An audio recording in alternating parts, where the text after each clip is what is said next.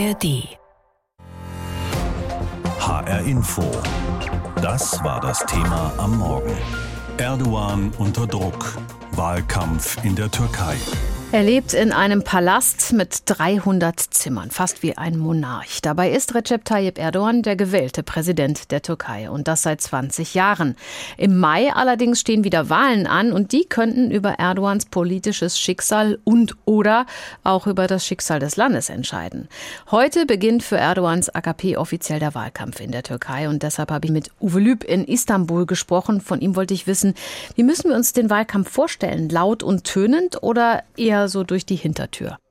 Ja, so ein Stückchen zurückhaltend gibt sich Erdogan. So gesehen, ja, würde ich sagen, eher etwas leise zurückhaltender. Erdogan hat den Wahlkampf nach dem Erdbeben Anfang Februar ja quasi abgesagt. Die Wahl sei aber nun mal angesetzt, es müsse gewählt werden, aber es sei nicht die Zeit für lauten Wahlkampf, sondern es sei die Zeit des Wiederaufbaus, die Folgen des Erdbebens zu bewältigen.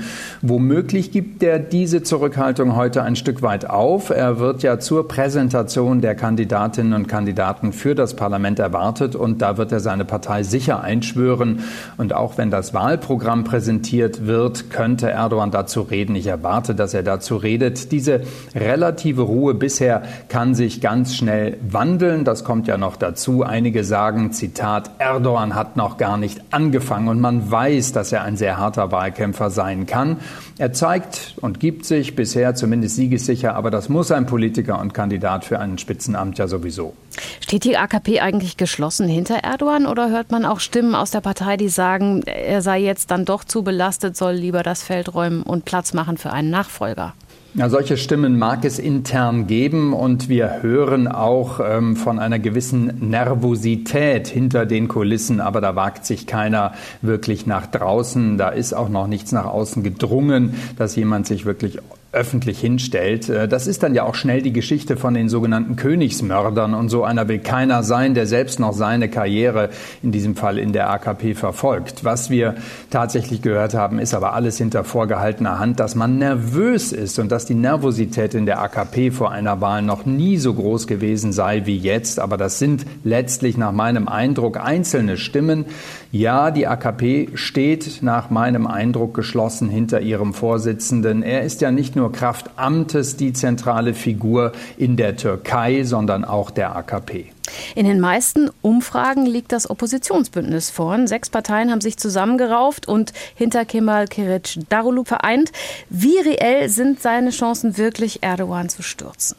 Nach Umfragen sind die Chancen sehr, sehr groß der Opposition. Zum einen liegt Kilic Darulu vom Oppositionsbündnis weit vor Erdogan bei der Präsidentschaftswahl und auch bei der Parlamentswahl zeichnet sich in Umfragen keine Mehrheit mehr für das Regierungsbündnis ab. Aber das heißt noch gar nichts. Erdogan hat erst neulich gesagt, die Umfragen hätten ja immer für die Opposition gesprochen. Am Ende hätten er und seine AKP doch wieder gesiegt und so werde es auch dieses Mal kommen.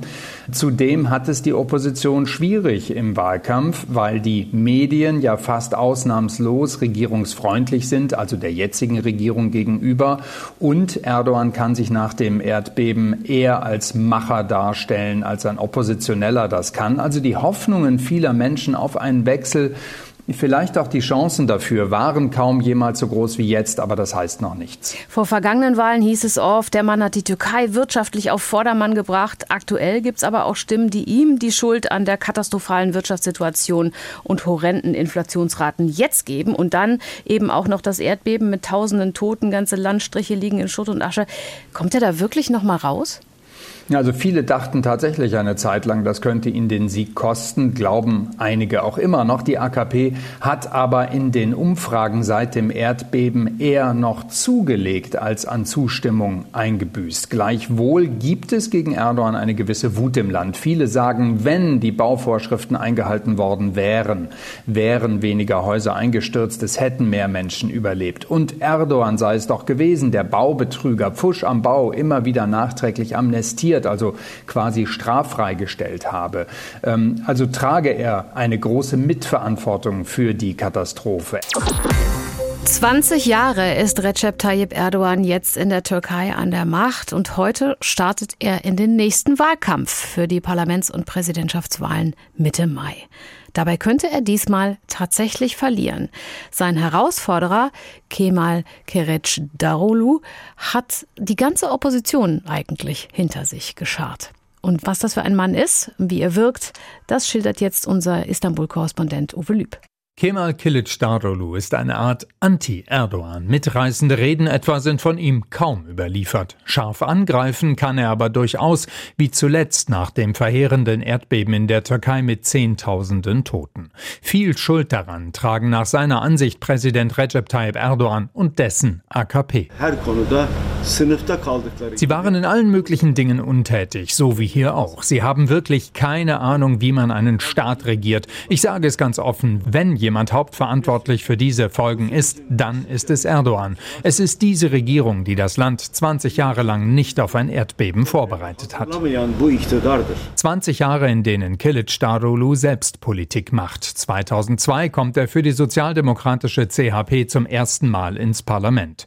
Mit damals schon Anfang 50 ist er allerdings ein politischer Spätzünder. Nach seinem Wirtschaftsstudium arbeitet er zunächst in der Verwaltung. In den 1990er Jahren ist er Chef der türkischen Sozialversicherungsbehörde. Politische Ämter bekleidet Kilic Darulu lange nicht. 2009 stellt er sich für das Amt des Istanbuler Bürgermeisters zur Wahl, unterliegt aber dem AKP-Kandidaten. Seiner Beliebtheit in der CHP schadet das nicht. Ein Jahr später wird er deren Vorsitzender, gewählt mit 100 Prozent und setzt sein Thema gegen Korruption und Vetternwirtschaft auch jetzt ein herausragendes Thema seines Wahlkampfes. Yolsuz yönetim yüzünden halkımız Wegen einer korrupten Führung haben die Bürger keinen Anteil am Wohlstand. Aber ich habe meinen Bürgern versprochen, korrupte Unternehmer und Korruption zu bekämpfen. Ich werde mich nicht in den Dienst schmutziger Konzerne stellen. Rund 20 Milliarden Euro hat Korruption nach seinen Berechnungen den Staat schon gekostet. Geld, das Kilic Darulu nach einem Regierungswechsel eintreiben möchte. Dann will er auch sein anderes großes Thema umsetzen, Demokratie und Gerechtigkeit. Dafür startet er im Sommer 2017 seine bisher vermutlich am meisten beachtete Aktion, den sogenannten Gerechtigkeitsmarsch. Kilic Darulu geht die mehr als 400 Kilometer von Ankara nach Istanbul zu Fuß. Tausende schließen sich an, auch von der pro-kurdischen HDP. Sie demonstrieren gegen die Haft für einen CHP-Politiker und den Journalisten Can Dündar. Sein Hauptgegner Erdogan rückt den linksorientierten Kilic Darulu unter anderem deswegen in die Nähe der kurdischen Terrorgruppe PKK. Vor lauter Dialog mit den HDP-Marionetten der PKK hat er allen politischen Anstand verloren. Oder bist es etwa nicht du, der Hand in Hand geht mit seinen Kameraden von der PKK? Bist es etwa nicht du gewesen, der von Ankara nach Istanbul mit ihnen gemeinsam marschierte? So viele Soldaten haben sie getötet, aber das ist ihm egal. An Kilic Darulu prallt das ab. Stattdessen prangert er Erdogan und dessen Politik an. Er ruft etwa dazu auf, Stromrechnungen nicht mehr zu bezahlen, weil die Regierung an den gestiegenen Preisen schuld sei. Oder er greift die schlechter werdende Stimmung gegenüber syrischen Flüchtlingen auf, verspricht, dass er sie außer Landes bringen werde. Und er gibt sich siegessicher. Vor wenigen Wochen sagt er im Parlament Erdogans politisches Ende voraus. Er leugnet die Wirtschaftskrise, er leugnet den Hunger, er leugnet die Arbeitslosigkeit, er leugnet, dass die Migranten, die er hergeholt hat, ein Problem sind. Ich will Ihnen eine Tatsache sagen, die er nicht leugnen kann. Tyrannen gehen am Ende immer. Tatsächlich könnte Kilic Darulu nun sein Nachfolger werden. Politikwissenschaftler sagen, wenn einer Wählerinnen und Wähler aus allen Lagern ansprechen könne, dann Kilic Darulu. HR Info das Thema. Diesen Podcast bekommen Sie jeden Werktag in der App der ARD Audiothek. Lange Zeit wirkte Recep Tayyip Erdogan ja unbesiegbar. Jetzt scheint sein Thron im Präsidentenpalast bedrohlich zu wanken. Und Erdogan muss in der Türkei möglicherweise um seine Wiederwahl bangen. In rund fünf Wochen entscheiden seine Landsleute. Dann stehen die Parlaments- und Präsidentschaftswahlen an. Erdogans Partei, die islamistisch-konservative AKP, startet heute in den Wahlkampf. Und Burak Çopur ist Politikwissenschaftler und Türkei-Experte aus Essen. Und ich habe vor der Sendung mit ihm gesprochen. Viele von uns müssen ganz schön überlegen, wer vor Erdogan eigentlich in der Türkei regiert hat. Seit 20 Jahren herrscht er ziemlich unangefochten angefochten. Viele seiner Wähler halten ihn dafür verantwortlich, dass es wirtschaftlich mit der Türkei sehr aufwärts gegangen ist und sie zu einem wichtigen Player auf der politischen Weltbühne wurde. Aber die Wirtschaft ist ziemlich abgerauscht und er ist mitverantwortlich für die schlimmen Folgen des verheerenden Erdbebens mit den vielen tausend Toten. Bröckelt deshalb seine Macht jetzt oder gibt es noch andere Gründe? Tatsächlich ist es so, dass Erdogan hier mit dem Rücken an der Wand steht aktuell. Er hat das verheerende Krisenmanagement zu verantworten. Es ist ein totales Staatsversagen mit Blick auf die Opfer des Erdbebens. Über 50.000 Menschen sind ja gestorben und es gab keinen Verantwortlichen, der bisher zurückgetreten ist oder Verantwortung getragen hat für diese Katastrophe. Diese Katastrophe wird sich auch zeigen bei den Wahlen. Ich gehe stark davon aus, dass die Wählerinnen und Wähler der Türkei auch Erdogan hier einen Denkzettel verpassen werden. Erdogans Herausforderer heißt Kelec Darulu. Er liegt in fast allen Umfragen vorn. Könnte Erdogan gegen ihn wirklich die Wahl verlieren? Das könnte tatsächlich der Fall sein am 14. Mai, dass Erdogan gegen Kemal Kılıçdaroğlu, den er ja verachtet, verlieren wird, die Wahl. Es geht letztlich nicht mehr darum, ob Erdogan die Wahl verliert, sondern was er gegen diese Wahlniederlage machen wird und wie er möglicherweise auch durch Wahlmanipulation und andere Maßnahmen hier versuchen wird, das Ruder nochmal rumzureißen. Die Wahl ist faktisch gelaufen für Erdogan, auch nach den Umfragen. Es kommt jetzt darauf an, wie die Opposition sich aufstellt um Wahlmanipulation und auch um die Wahlsicherheit in der Türkei letztlich aufrechtzuerhalten und auch die Wahlen zu schützen. Hier wird sich Erdogan bis zu den Wahlen, aber auch am Wahlabend noch einiges einfallen lassen. Wir kennen das ja schon, ne? Trump in den USA, äh, Bolsonaro in Brasilien. Wir haben immer wieder gesehen, dass Populisten ihre Wahlniederlagen nicht akzeptieren wollen. Wenn Erdogan verlieren sollte, würde er widerstandslos aus dem Präsidentenpalast ausziehen und seinem Nachfolger den Platz überlassen, so wie ich Sie jetzt gerade eben verstanden habe, eher nicht. Davon gehe ich persönlich nicht aus, dass Erdogan, der nun über 20 Jahre an der Macht ist, sang- und klanglos sein Amt räumt, auch als Staatspräsident. Dafür steht für Erdogan viel zu viel und auch für das Erdogan-Regime viel zu viel auf dem Spiel. Das heißt, er wird alles daran setzen, dass er diese Wahl nicht verliert. Und das macht auch diese Wahl zu einer sehr brisanten und auch zu einer Schicksalswahl für die Türkei. Letztlich geht es darum, am 14. Mai, dass die Türkei entscheidet, will sie zurück zu einer parlamentarischen Demokratie oder will sie das autokratische System weiter fortsetzen? Das ist die Kernfrage, um die es geht. Und natürlich wird Erdogan hier versuchen, sein Regime weiter aufrechtzuerhalten, sein Ein-Mann-Regime. Er hat dafür ja auch ein Bündnis. Er ist ja nicht alleine. Die rechtsextremistische MHP unterstützt dieses Bündnis, aber auch die sogenannte türkische Hisbollah, eine höchst radikale Organisation, die sich zu einer Partei konstituiert hat und ebenfalls dieses Bündnis von Erdogan unterstützt. Das heißt, es sind radikale Kräfte hier mit am Spiel, rechtsradikale islamistische Akteure, die nur darauf warten, dass gesellschaftliche Konflikte entstehen, um das Land zu destabilisieren, um Erdogan letztlich dann auch ein Vorwand dafür zu geben, zu intervenieren. Und die Spekulationen gehen tatsächlich bis hin zu einem Staatsstreich, den Präsident Erdogan als Reaktion auf die Wahlniederlage letztlich umsetzen könnten. Gucken wir noch mal auf den Herausforderer. Der Mann ist auch 74 Jahre alt. Das ist ein stolzes Alter für einen Hoffnungsträger, meiner Ansicht nach. Steht der denn, wenn er denn gewinnt und sich durchsetzen kann, all das vorausgesetzt, für eine echte Erneuerung der Türkei? Kemal Kılıçdaroğlu ist natürlich kein Youngster, sondern ist ein bekannter Name, der leider viele Wahlen verloren hat gegen Erdogan, auch die Präsidentschaftswahl, also unter der CAP, die er anführt. Eigentlich hat er fast jede Wahl gegen Erdogan verloren. Nun öffnet sich aber äh, Windows of Opportunity, ein Fenster für Kemal Kılıçdaroğlu, weil er genau das Gegenteil repräsentiert als Erdogan, nämlich den Saubermann. Kemal Kılıçdaroğlu symbolisiert den Saubermann. Er ist kein korrupter Mensch. Er ist ein höchst loyaler, aufrichtiger und ehrlicher Politiker. Und das ist das auch, was viele Menschen derzeit auch erwarten. Jemanden, der versucht, das Land aus der Wirtschaftskrise rauszuholen, gegen Korruption ankämpft und auch den Menschen eine Hoffnung bietet. Die Menschen möchten wieder aufatmen. Ja, sie müssen ja sehen, dass die Türkei in den letzten 10, 20 Jahren durch das autokratische Ein-Mann-System von Erdogan viele Freiheiten von der Presse- und Meinungsfreiheit ja aufgeben musste. Und die Menschen hat Erdogan natürlich unterdrückt, aber auch erdrückt. Und die Opposition bietet im Moment den Menschen eben auch die Hoffnung, endlich mal aufatmen zu können. Und das repräsentiert eben im Moment Kemal Kılıçdaroğlu. Aber er ist natürlich auch angewiesen auf die ähm, pro-kurdische Partei HDP, die letztlich der Königsmacher ist.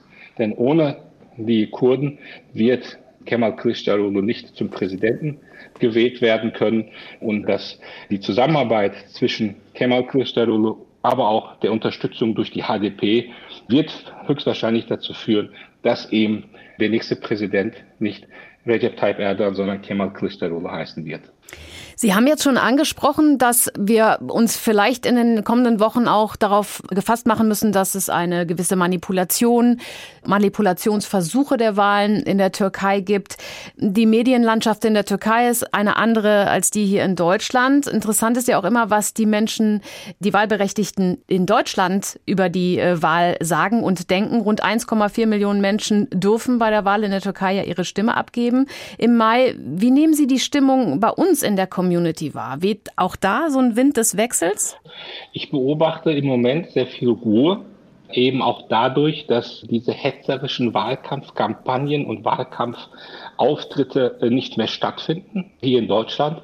Das hat ja für große gesellschaftliche Verwerfungen und mhm. Konflikte geführt. Wir erinnern uns zurück, als vor einigen Wochen noch der AKP-Abgeordnete in Neuss aufgetreten ist und sich das Außenministerium hier einschalten musste und letztlich Erdogan auch seinen Staatsbesuch abgesagt hat. Also das kommt im Moment nicht so stark vor und diese großen Wahlkampfauftritte sind auch nicht gewünscht hier auf deutschem Boden.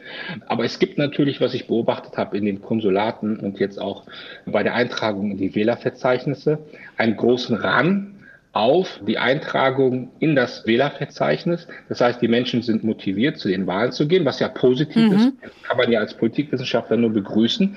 Aber wir wissen, da müssen wir uns nichts vormachen, wir wissen, wie hier in Deutschland auch gewählt wird seitens der türkischen Staatsbürger, nämlich mehrheitlich pro Erdogan.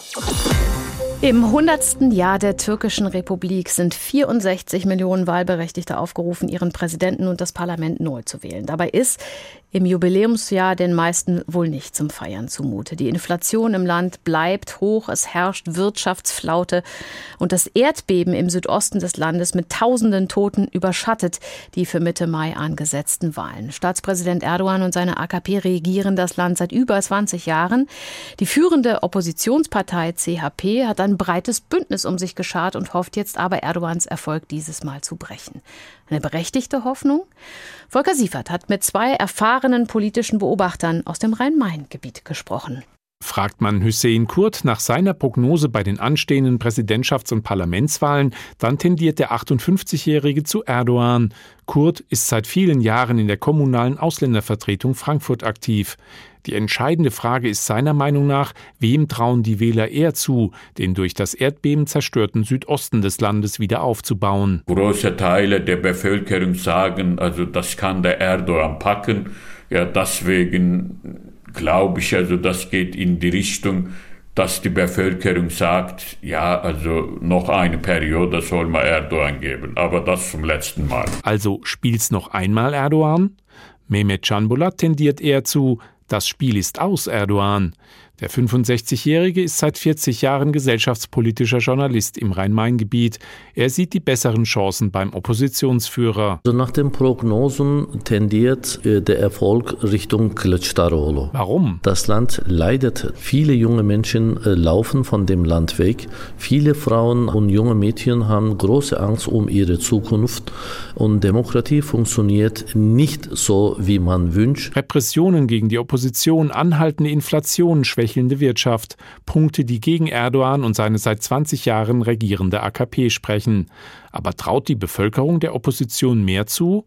Hüseyin Kurt hat Zweifel. Also da hören wir von der Opposition möglichst wenig, wie sie ja die Inflation nach unten drücken müssen. Also nur noch, ja, Erdogan muss weg, dann egal was kommt, das ist ein bisschen schwach. Also die müssen auch ihre Rezepte der Bevölkerung zeigen. Beide Deutschtürken sind sich trotz unterschiedlicher Prognosen in einem Punkt einig. Es wird ein ruhiger Wahlkampf.